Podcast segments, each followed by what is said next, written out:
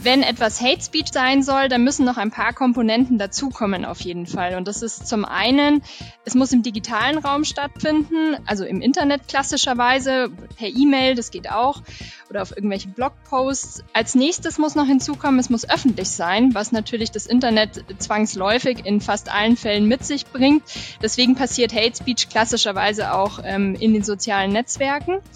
Und als drittes und wichtigsten Punkt vor allem, es muss ein Merkmal der Hasskriminalität verwirklicht sein.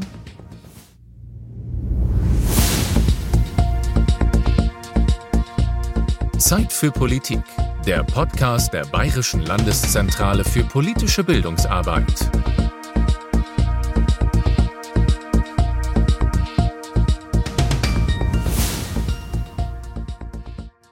Seit Beginn der Corona-Pandemie haben sich Mobbing und Hass stärker ins Internet verlagert.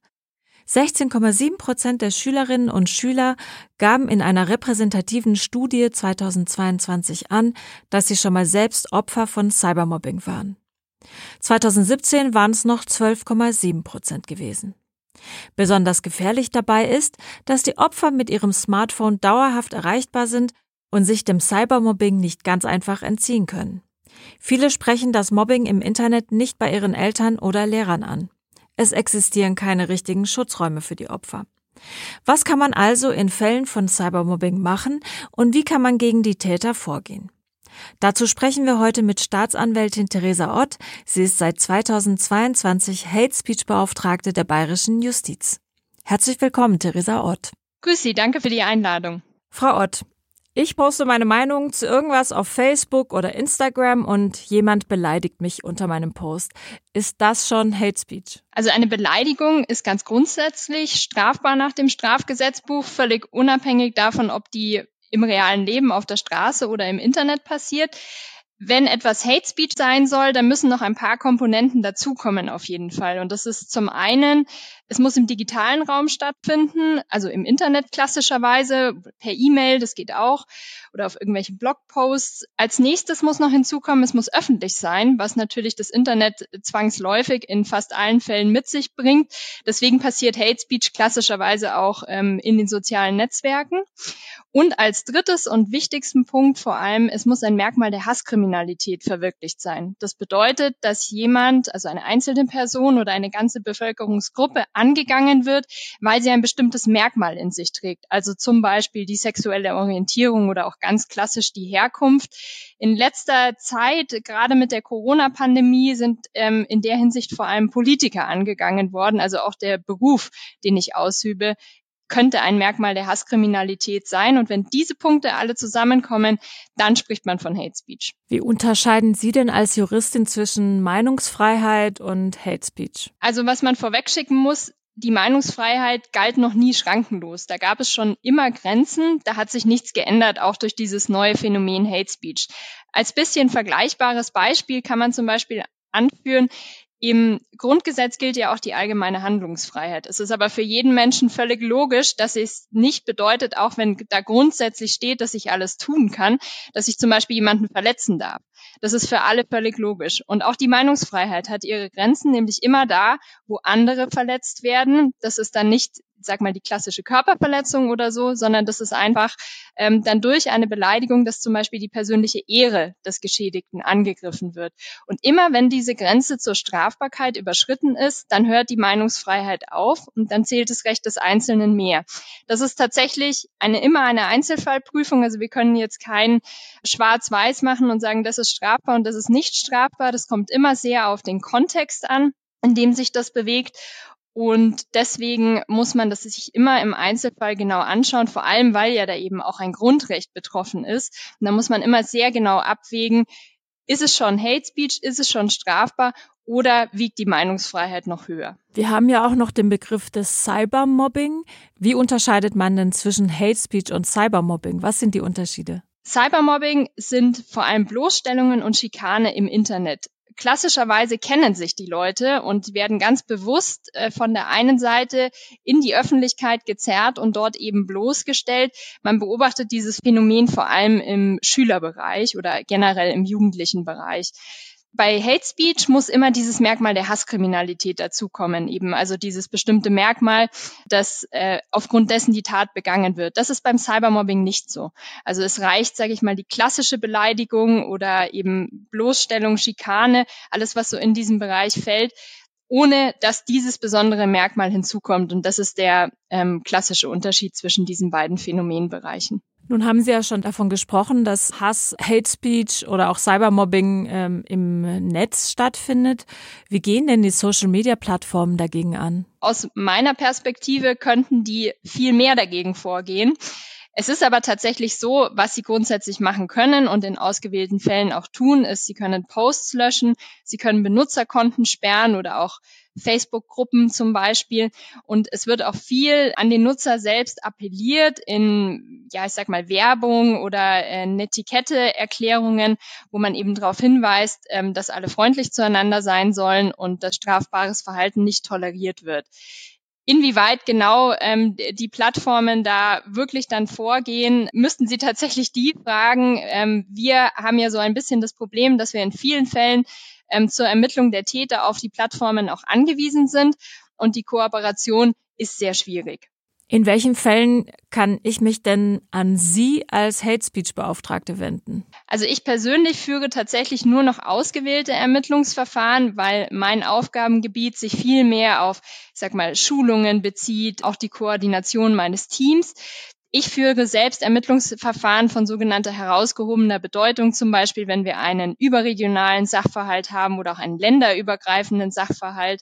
An mich kann man sich aber trotzdem immer wenden, weil ich jedenfalls weiß oder herausfinden kann, wer zum Beispiel der zuständige Ansprechpartner ist oder wenn es nur eine generelle Frage ist, kann ich möglicherweise auch weiterhelfen.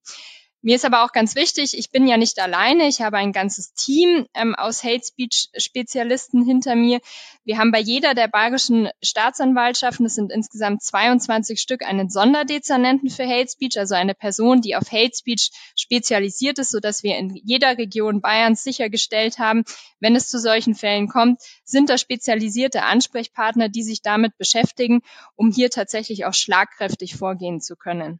Cybermobbing und Hate Speech sind ja auch wachsende Probleme. Müssen da aus Ihrer Sicht neue Gesetze her? Also es hat sich in den letzten Jahren vor allem auch auf Initiative Bayerns wirklich schon einiges getan. Da sind zum Beispiel eklatante Strafbarkeitslücken im Bereich der Bedrohung und auch im Bereich der Billigung von Straftaten geschlossen worden, sodass wir jetzt viel mehr verfolgen können, als wir das noch vor einigen Jahren konnten.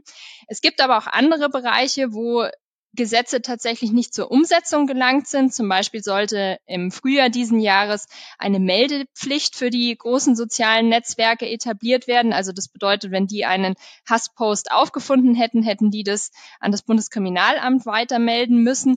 Das hätte für uns sehr viel bewirkt im Bereich der Strafverfolgung. Ähm, tatsächlich haben die sozialen Netzwerke dagegen aber geklagt und auch Erfolg gehabt, sodass diese Meldepflicht momentan faktisch ausgesetzt ist, was sehr schade ist ist. Es wird aber eine neue Regelung auf Unionsebene geben und da muss man mal sehen, inwieweit die dann zum Beispiel greift. Aber Sie sehen also, da ist wahnsinnig viel im Fluss. Da wird auch in den nächsten Jahren viel zu erwarten sein.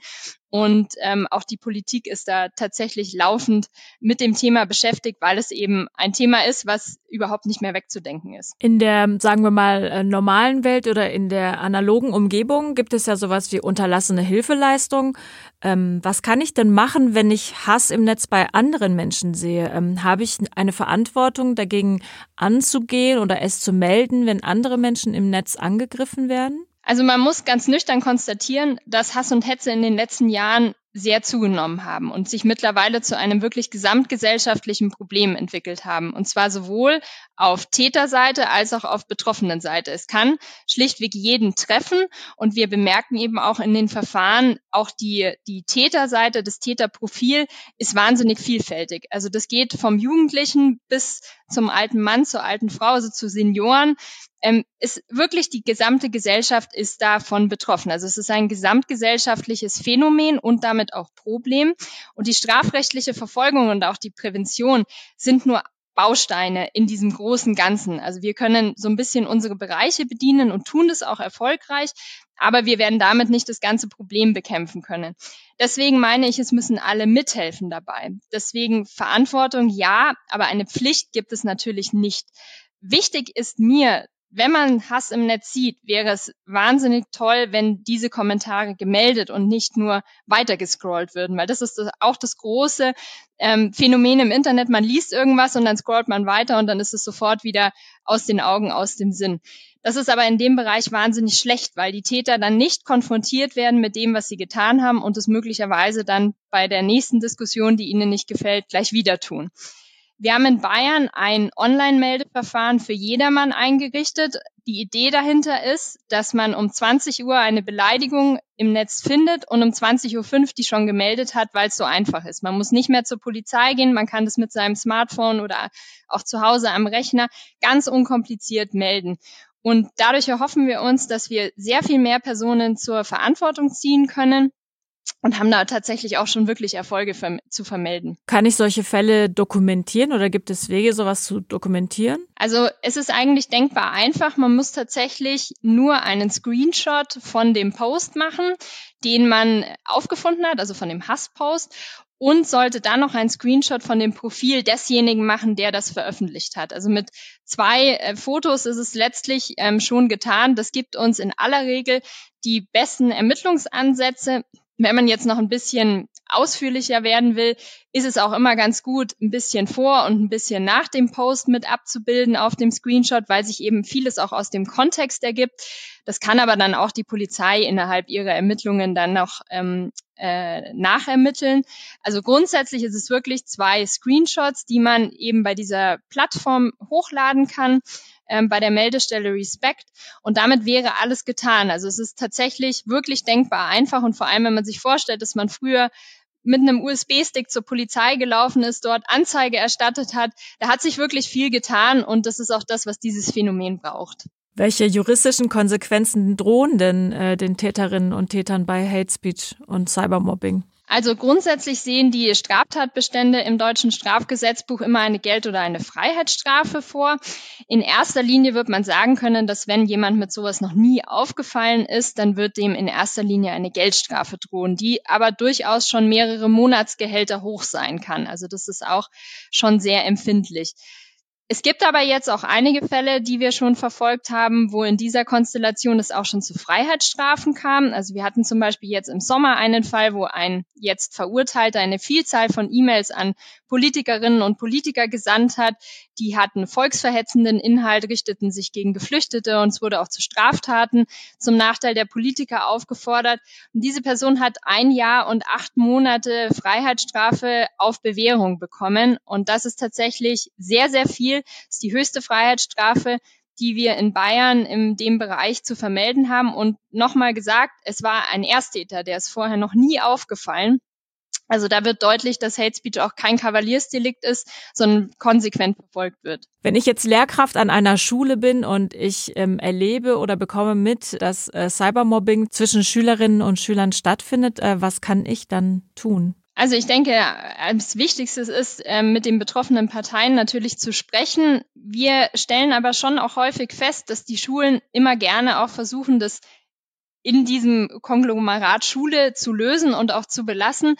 Ich denke aber, dass diese Phänomene, egal ob das jetzt Cybermobbing oder Hate Speech ist, es ist unglaublich belastend für die Opfer, weil die eben auf diese Internetbühne gezerrt werden, wo grundsätzlich mal Millionen Leute das sehen und weiter teilen können. Und deswegen ist es für die Opfer ein, ein wahnsinniger Druck, die, dem die da ausgesetzt sind. Und da kann man, finde ich, vieles auch nicht mehr in diesem geschützten Rahmen, sage ich mal, belassen, sondern da braucht es dann tatsächlich auch die Strafverfolgungsbehörden, da gehört die Polizei dazu, die ja auch mit vielen spezialisierten Beamten, die sich gerade im jugendlichen Bereich auch engagieren oder mit den Schulstrukturen vertraut sind, ähm, die sich damit befassen und dahin zugezogen werden können. Also das ist meines Erachtens schon wichtig.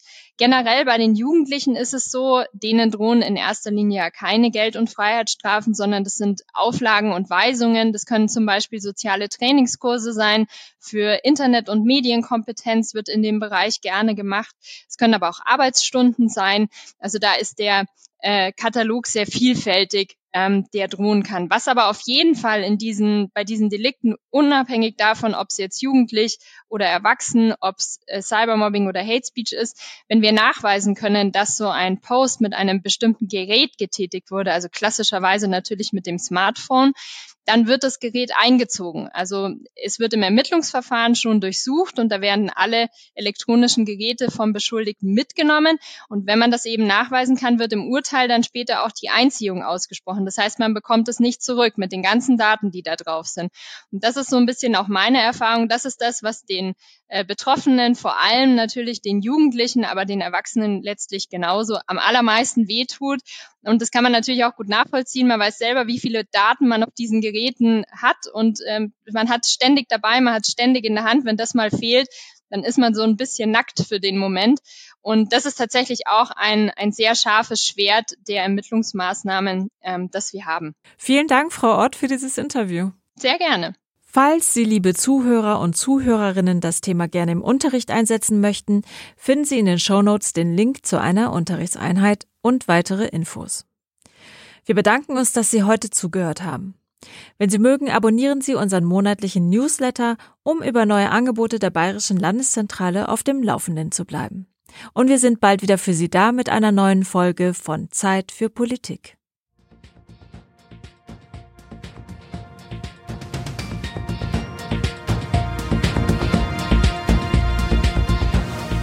Für mehr Informationen und Tipps besuchen Sie uns auf www.blz.bayern.de.